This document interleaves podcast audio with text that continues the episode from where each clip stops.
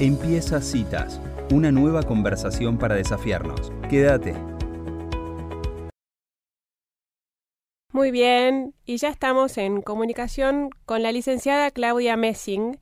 Ella es la presidenta de la Asociación Argentina de Terapia Familiar y hoy eh, vamos a hablar de un tema que nos intriga mucho y es la simetría entre niños y adultos.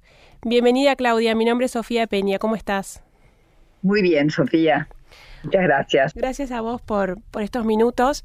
Estábamos hablando fuera del aire de este tema que es eh, cómo se juega la autoridad de los padres hacia los hijos con esto que, eh, bueno, vos traes y es que ya no hay tanta simetría, sino que por ahí se observa hoy algo de un fenómeno que tiene que ver más con la simetría. ¿Querés, para introducirnos en el tema, poner un poco de contexto? ¿Cómo no? Mira, te voy a contar. Este es un fenómeno que empieza a observarse con claridad a comienzos de los 90, sobre todo cuando empieza a aumentar las sintomatologías en los chicos, este tema de déficit de atención que empieza a ser tan generalizado. Voy a explicar en qué consiste esto de la simetría. Como cambiaron tanto los vínculos familiares y son muchísimo más cercanos y demostrativos, hoy el chico copia a sus padres como si estuviese frente a un espejo esa copia es tan masiva que lo hace quedar en paridad con el adulto. El chico se confunde con el adulto y crece en un adulto, se equipara con él y esto trae una cantidad de consecuencias eh, a veces difíciles en la comunicación, porque a veces es como si hablaran en dos idiomas. El chico que está en paridad con el adulto siente las órdenes e indicaciones de sus padres como si fuese una devaluación de sus propias capacidades. Entonces no le gusta que le digan lo que tiene que hacer, entonces en general, las casas son una batalla campal, apaga la play, venía la mesa, bañate, hasta que los padres terminan gritando para que los chicos hagan algo. Entonces, este, eh, es muy importante para los padres entender que no es que son desobedientes porque sí o que son rebeldes, sino que ellos entienden que su criterio es tan válido como el de sus padres. Por eso se oponen y quieren hacer las cosas de su manera. Por ejemplo, cuando son muy chiquitos, aparece el berrinche como una característica tan llamativa al punto que el último manual de psiquiatría piensa que son susceptibles de ser medicados. ¿Qué pasa? ¿Por qué el berrinche es tan fuerte? Porque el chico copia a sus padres como si estuviese frente a un espejo, pero ¿qué siente cuando el espejo no le corresponde? Cuando el espejo hace algo distinto a lo que esperaba. Ahí estalla en, en sollozos, berrinches, espasmos. ¿Por qué? Porque cuando el espejo no le corresponde, el chico no se siente querido, es como si fallaran el amor los padres. Por eso es tan importante que los padres puedan entender esto y este, decodificar a los chicos, poner palabras cuando los chicos se frustran tanto, em, describir lo que entienden que, que les está sucediendo, por qué se ponen tan mal, por qué se ponen tan tristes, por qué se frustran tanto. Primero ponerle palabras a lo que está sucediendo y después buscar una solución. Porque si uno busca busca una solución antes de que el chico se sienta interpretado, se va a poner peor. Esto es uno de los tantos recursos que digamos, para, para afrontar esta paridad psíquica que tienen los chicos, yo propongo un nuevo modelo de autoridad, este, que si quieres lo desarrollo. Me quería preguntar algo, me parecía. Eh, no, eh, eh, creo, creo que, que, lo vas a responder ahora con esto que decís del nuevo modelo, pero en principio lo primero que, que me surge es bueno, eh, claramente hay que validar esto que traen los chicos porque eh, ellos no tienen la culpa de haber nacido en este momento, ¿no? Donde sin dudas tendrá muchas cosas positivas esta nueva manera de relacionarnos con nuestros hijos, pero también veo muchísimo trabajo, decíamos acá en la mesa, como un trabajo mucho más artesanal, ¿no? Donde se, se desata la situación, el padre tiene que observar, pero bueno, a su vez la vida sigue y necesitamos por ahí un poco esto que es funcional, que los chicos eh, puedan responder, ¿no? A, las, no sé si a las órdenes, pero quiero decir, tiene que haber, o sea, eh, la verdad que en el día a día, eh, lo personal, estoy hablando ahora, se siente mucha carga a, esta, a esto de poner palabras, entenderlo, bueno, todo, por ahí ahora lo vas a responder más con, con este nuevo modelo que, que vos propones. Claro, por eso a mí me parece importante en, primero entender la, lo cambiado que es el modelo psíquico. O sea, estar en paridad psíquica ya te digo, cambia totalmente la situación porque cuando el chico se equipara con el adulto, siente cualquier diferencia con, como una gran injusticia. Entonces, una vez que uno entiende cómo funciona la cabeza de los chicos, yo lo que propongo es, son, es un modelo de autoridad en tres tiempos. El primer tiempo, lo que yo propongo es que esto, que uno los interprete, que trate de empatizar con ellos, con sus sentimientos, que los invite a involucrarse en la vida cotidiana, porque hay que hacer 20.000 cosas, entonces uno describe la situación, les dice, a ver, a ver, ¿cómo querés organizarte? ¿Qué propones? Si es más o menos coherente lo que propones, se puede probar y se va haciendo una evaluación de cómo, de cómo funciona la cosa, incluyendo sus propuestas. Ahora, cuando uno fue suficientemente inclusivo, comunicativo, cuando uno es capaz de expresar también el malestar que siente frente a la, a la falta de respuesta, y el chico no puede colaborar porque se olvida, porque se desconecta, porque está en su mundo y, se olvidó de los compromisos que hizo. Entonces uno ahí queda autorizado para intervenir en segundo tiempo con mucha mayor legitimidad, porque uno le dice, eh, mira, evidentemente no te estás pudiendo contener, no, no estás pudiendo cumplir con lo que prometimos, así que no te preocupes, ahora hacemos las cosas como yo digo. No pudiste estudiar, bueno, mira, este, eh, esta hora es muy tarde, yo no te puedo ayudar, yo también tengo que levantarme muy temprano, así que si querés mañana me avisás con anticipación y nos organizamos. O sea, lo que yo propongo, que el límite surja como una consecuencia de los propios actos y deje de ser un castigo, mm. porque es muy importante salir del modelo punitivo, porque el modelo punitivo es como que queda a nuestro cargo toda la responsabilidad. El secreto está en devolverle la responsabilidad a los chicos por sus propios actos y mm. que asuman las consecuencias.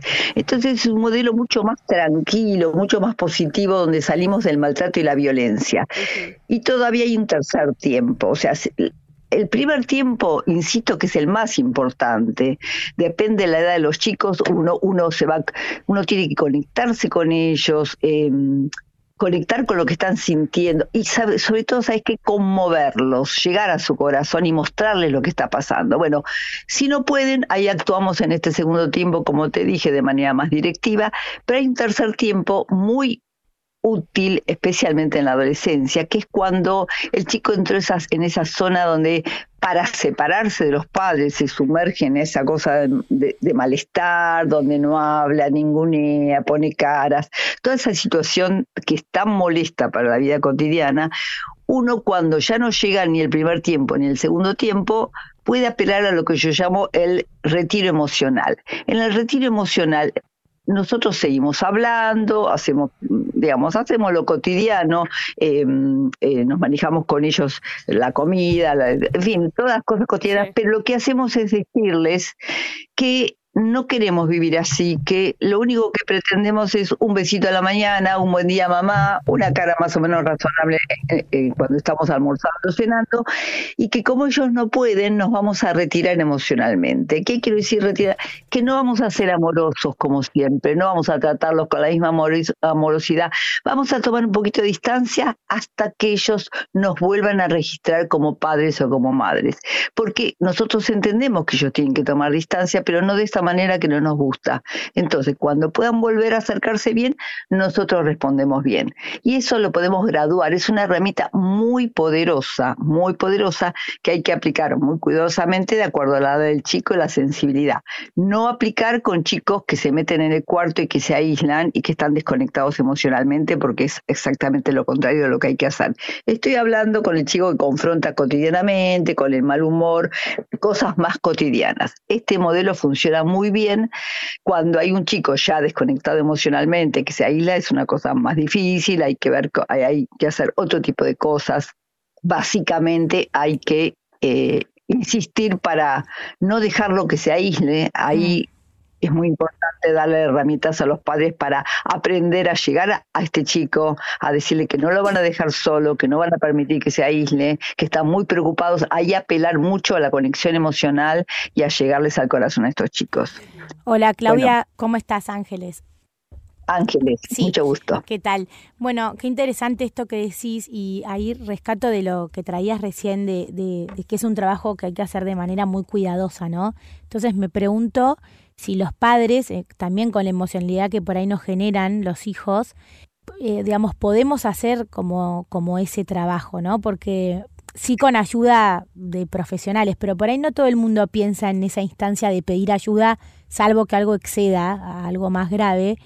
Y a veces digo, no sé si tenemos tanto las herramientas incorporadas como para poder hacer esto que se hace de manera tan cuidadosa para no hacerlo mal, ¿no? O que podamos meter la pata en algo tan importante.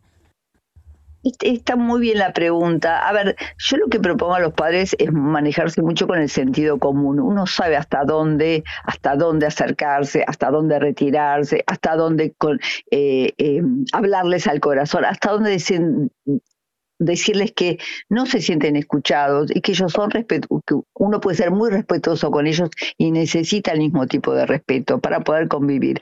Pero hay algo que quiero transmitirle a los padres para justamente para fortalecerse, porque si yo te dijera que la principal herramienta que necesitamos en nuestros días es la firmeza, vos vas, a, creer que es contradictorio con lo que te dije antes, pero no es así. La firmeza es el principal ingrediente que necesitamos para lidiar con los chicos simétricos, porque podemos transmitirle que nos sentimos muy mal desde la firmeza, podemos decirle que lo sentimos totalmente desconectados desde la firmeza, no desde la posición de víctima, no desde nosotros debilitarnos. A veces las personas entienden entienden que la conexión emocional es ponerse en una posición de debilidad. No, uno transmite lo que siente desde una posición de firmeza. Pero ¿qué pasa? La firmeza del adulto tiene que poder apoyarse en sus propios vínculos primarios. Y aquí viene la gran propuesta de este nuevo modelo. No podemos transmitir lo que nosotros no somos por dentro. Entonces, lamentablemente o, o por suerte, los chicos escuchan lo que nosotros somos por dentro, lo que sentimos, no lo que decimos que hay que hacer. ¿Qué quiero decir con esto? Que si los padres quieren adquirir firmeza, tienen que también reconectar con su propio lugar de hijos, con sus padres, porque esta simetría no empieza ahora, esto comienza en la década del 90, entonces son muchas las generaciones de padres con hijos chiquititos o adolescentes que tampoco tienen muy claro ese lugar de hijo, también están en un lugar de soledad y autosuficiencia. Entonces, no podemos lograr que nuestros hijos se apoyen en nosotros si nosotros no reconectamos emocionalmente con nuestros padres. Reconectar emocionalmente es simplemente pensar en lo que le diríamos o decirle si están vivos eh, con cuidado. O sea, lo que no hay que hacer es dar el tema por terminado, dar por perdida esa comunicación, aunque sea en el ámbito este, imaginario.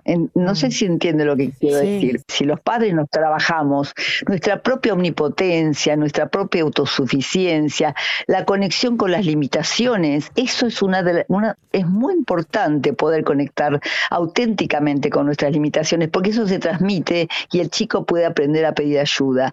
Otra cosa les quiero aportar antes de terminar, una de las principales herramientas para el trato cotidiano es poderles pedir ayuda, pero desde este lugar de firmeza pedirles ayuda y mostrarles que nos necesitamos. Eso en general los conmueve. Cuando es auténtico el pedido, cuando los padres pueden realmente mostrar la necesidad que tienen de ellos, es muy raro que el chico no se conmueva. Claudia, me presento, soy Elisa, estoy acá escuchando atentamente esto que está diciendo. Em, cuando usted habla de, la, de, la, falta de simetría en, la relación de padres e hijos, ¿se espera una asimetría saludable? O sea, ¿hay que recuperar esa asimetría o hay que trabajar en pos Claro, Claro, lo que nosotros proponemos es un nuevo modelo de autoridad para recuperar esa asimetría, pero desde un modelo distinto al modelo autoritario. el ya su total fracaso. Lo que pasa es que tenemos, tenemos que liderar la comunicación, tenemos que guiar a nuestros hijos, tenemos que aprender a contenerlos y eso es recuperar nuestra autoridad, pero una ah. autoridad distinta, una autoridad empática, una autoridad firme, una autoridad comunicativa, que también pueda establecer como los límites en, la comunicación. Si no puedes hablar ahora, hablamos más tarde, pero necesito hablar con vos. Mientras tanto, hacemos lo que yo digo, o sea, la firmeza no excluye el buen trato, el respeto, la conexión emocional. Y yo sé que es difícil lo que estoy proponiendo, pero la verdad que los pibes responden también a la autenticidad de nuestros sentimientos. Cuando un padre está muy ocupado, una madre, porque tiene algo importante, los chicos se ponen a colaborar. Es desde esa autenticidad de, de lo que realmente nos pasa, sin meterlos en nuestra intimidad, porque también se corre a veces hay padres que se van al otro extremo de para establecer esta comunicación los sobrecargan a los hijos con problemas emocionales de ellos. No, una cosa es decir los títulos de lo que pasa, ponerle nombre a lo que pasa, y otra cosa es la sobrecarga emocional que algunos padres sin darse cuenta transmiten a los hijos, que eso eso es muy eh, nocivo para estos chicos. A ver, los chicos son brillantes, inteligentes, son realmente capaces como no tienen represión captan una cantidad de información sin límites. Mm. El problema es que les cuesta la flexibilidad, no pueden dimensionar los estímulos de, ni de afuera ni de adentro de la casa, entonces se hacen cargo de cualquier cosa. Si uno no es cuidadoso en el mensaje que transmite, se van a hacer cargo de ver cómo arreglamos nuestro problema matrimonial o nuestros problemas económicos. O sea, hay que tener cuidado en dar los títulos, como digo, pero decir que estos son temas que papá y mamá se están ocupando, que mamá se está ocupando, quien sea que sea la autoridad. Estamos, pero sí este, sí ser capaz de pedirles ayuda, porque esto, esto es fantástico cuando es auténtico, porque a los pibes les encanta colaborar, porque obviamente que nos aman y quieren que nosotros estemos bien. El tema es que se desubican, se ponen a veces, este, se desubican, se ponen a cuidarnos a nosotros, se ponen a, educar a los hermanos, en fin. Mm.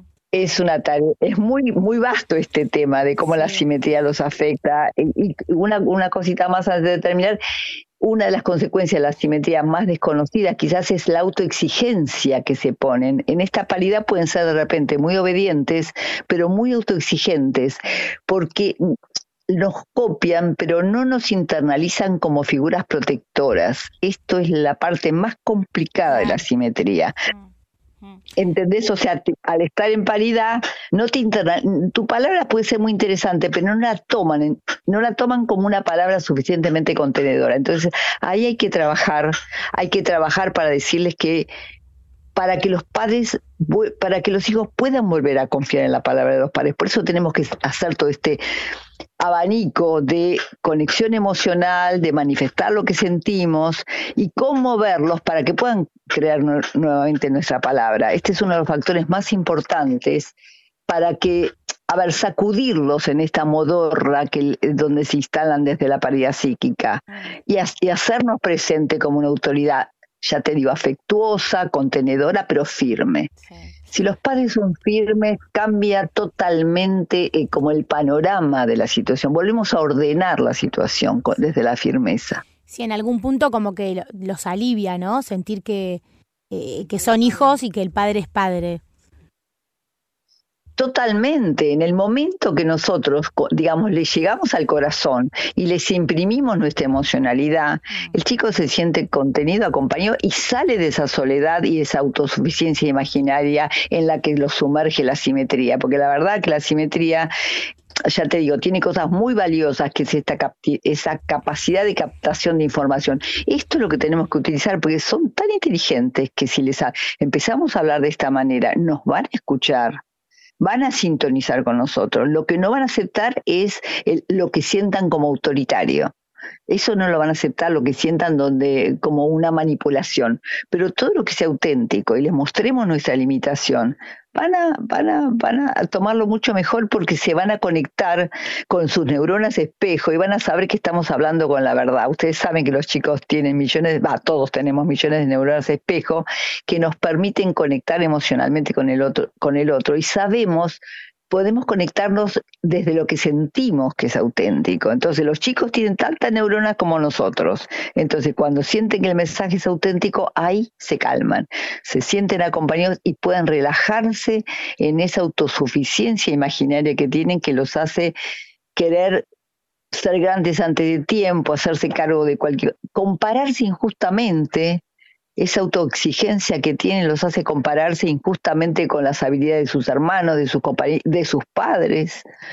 Entonces ahí tenemos que intervenir, ahí donde los vemos desubicados, donde los vemos que se exigen en forma absolutamente injusta, ahí tenemos que llegarles al corazón y decirle, así no, mi amor, necesito que me escuches, porque esto no es así, vos todavía sos chiquito y vas a desarrollar estas aptitudes, estas cosas, dentro de un tiempo, cuando puedas, Entonces, y, y, también ofenderse cuando no nos escucha. No, yo siento que no me estás dando valor a lo que te digo y a mí me duele mucho esto. Bien que ustedes, no sé si observan que les doy un modelo de firmeza, que es hablar con el corazón, pero lograr que estos chicos escuchen. Entonces, ahí empezamos a nuevamente a ser los líderes de la comunicación, a manejar esto y no que queden a merced de sus de sus, este, de sus autoexigencias, de sus ideas, que pueden ser muy brillantes, pero son poco flexibles a veces. Cuando les agarra la certeza de que tienen razón, ahí tenemos que conmoverlos. Si los dejamos solos con esa certeza, la verdad que pueden sufrir mucho, ¿no? Es lo que pasa con muchos chicos. Me parece eh, muy interesante esto que decís, por ahí para quienes somos madres es algo que nos, nos convoca directamente porque yo siempre pienso en, en, cuando las madres además estamos con nuestras propias batallas, incluso por ahí revisando cosas de, como vos decías, ¿no? De la relación nuestra con nuestros padres. Digo, todo se da como en simultáneo. Entonces, a veces me resulta, em, digamos, como difícil. O, o, qué le dirías a esa mamá que a lo mejor está en ese proceso personal, tarde o temprano, pero que por ahí decidió emprenderlo?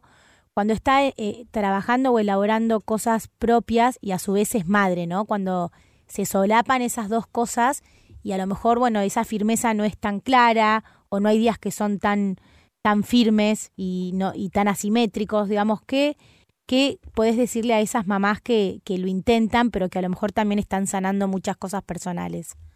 Mira, eh, lo que les diría que cuando los chicos nos muestran estas dificultades, siempre están, nos van a tocar las dificultades propias. O sea, los chicos tienen la virtud justamente de tocarnos ese lugar que nos duele y que nos permite revisar las historias previas.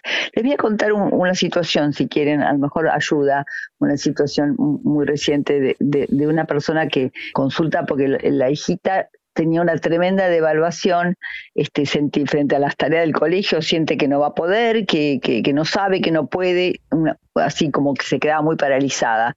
Entonces, este, hablo con la madre, la madre me cuenta que la mamá de ella, o sea, la abuela materna, era una persona que había sufrido muchísima devaluación por parte de su madre, este, y, y bueno, había quedado como muy lastimada de esto la mamá de mi de la, de la nenita que por la cual se consulta siempre había tratado de confrontar con ella y decirle que no era así, o sea, de sacarla de la devaluación que, de la cual era objeto su propia persona, porque es como que a la mamá nada de lo que la madre hacía le venía bien.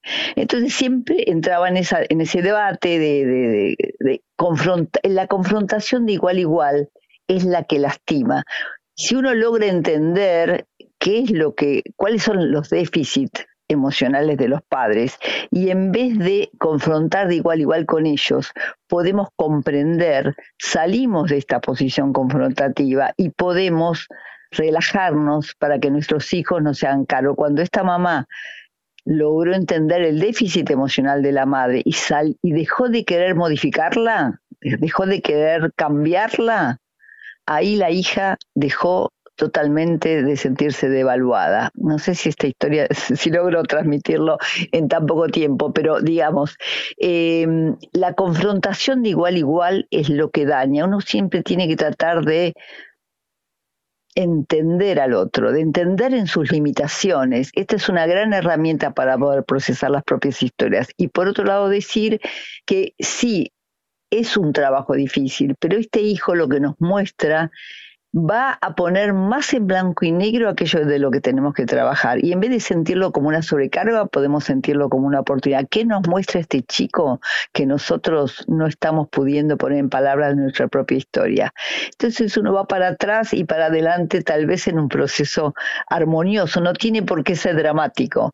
Puede ser de mucha enseñanza, porque convengamos que cualquier sufrimiento de los hijos hoy nos interpela totalmente a los padres y ahí es donde nosotros nos ponemos a revisar nuestras historias. Así que yo siempre digo que cada padre y cada madre tiene los desafíos correspondientes a sus propios recursos. Así que me parece que esta generación es muy, em, es muy hábil en poder em, averiguar, consultar, recibir recursos, muy motivada tal vez el mayor déficit es este lugar de hijos, este lugar confrontativo con los propios padres o este lugar donde no logró conectar con los padres. Si logran este camino de recuperar esta posición de hijos, la batalla con los hijos va a ser infinitamente más fácil. No sé si te contesté la pregunta. Sí, Claudia, nos has contestado un montón de preguntas, nos hemos sentido muy a gusto en esta charla. Eh, realmente es un este nuevo modelo tener alguien del otro lado que nos pueda ir guiando, ir desmenuzando eh, esta forma nueva de, de, vivir en la que creo que acá en la mesa coincidimos, ¿no? De hacernos cargo y llevar adelante una crianza firme pero respetuosa. Ha sido una entrevista muy linda para nosotras, así que te agradecemos muchísimo estos minutos. Muchas gracias a ustedes. Hasta, hasta la próxima. Hasta la próxima. chao, chao, chao. Y así pasaba Claudia Messing hablando de la simetría entre niños y adultos y qué pasa hoy con la autoridad. Si te gustó esta conversación, compartila.